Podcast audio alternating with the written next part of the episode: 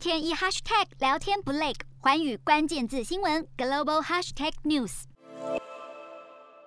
美国这次民主峰会邀请名单包含全球一百一十个国家，其中台湾跟东南欧国家科索沃是名单上唯二的非联合国成员国。台湾获邀必定会让中国跳脚。美国忽视北京当局抗议，执意邀请，而且还是以台湾的名义，或许有助于其他民主国家重新审视与台湾的关系，掀起抗中挺台的立陶宛模式。至于其他受邀国家，就地区而言，欧洲国家受邀比例最高，有三十九个国家拿到邀请函；美洲地区有二十七国将出席；亚太地区有二十一国受邀与会；非洲地区也有十七国收到邀请。相较之下，南亚只有印度、马尔地夫、尼泊尔跟巴基斯坦四国受邀；中东只有伊拉克跟以色列两国，而北非跟中亚则是双双挂零。其实受邀国分布并不让外界意外，毕竟欧洲国家大多是欧盟与北约成员国，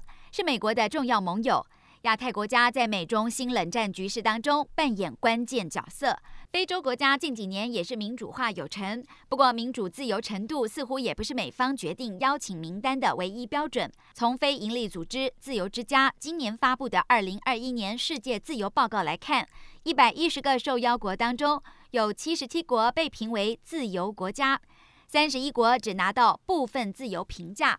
而安哥拉、刚果民主共和国、伊拉克三国则被评价为不自由。三十一个部分自由国家当中，有些可能是因为人口与经济大国，在国际上有十足影响力，不得不邀请。例如，在总理穆迪的领导下，逐渐走向威权主义与激进印度教民族主义的印度，以及保守宗教势力高涨的印尼。有些则是美国重要的战略伙伴，像是寡头贪腐问题严重的乌克兰。至于为何被评价不自由的国家也能受邀，安哥拉与刚果的政治情况今年有所进步，美国发出邀请，或许是为了表达肯定。而伊拉克政府被美国扶植了二十年，美国不邀请，恐怕自己面子挂不住。